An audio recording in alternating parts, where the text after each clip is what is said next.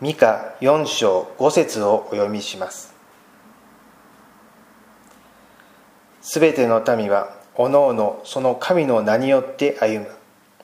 しかし我々は我々の神主の名によって常しえに歩む。聖書の民であるイスラエル人は人の名前を重視します。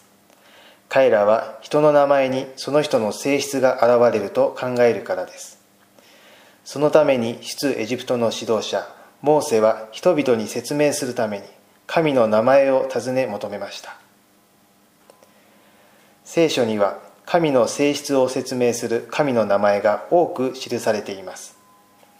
モーセに告げられた神の名前ヤハウェとは私はあるという意味です。また神を賛美する目的で神の名前を人の名前に組み込むこともよくあります。ミカという名前は誰が主のような方であろうかという意味です。イスラエル人にとって名前を付けたり名前を呼ぶことは神への信仰を告白することにつながります。先ほどお読みした聖書の言葉我々の神主の名によって常しえに歩むとは。日々の生活の中で信仰を実践していく決意を示しています。皆さんにとって神とはどのような存在でしょうか？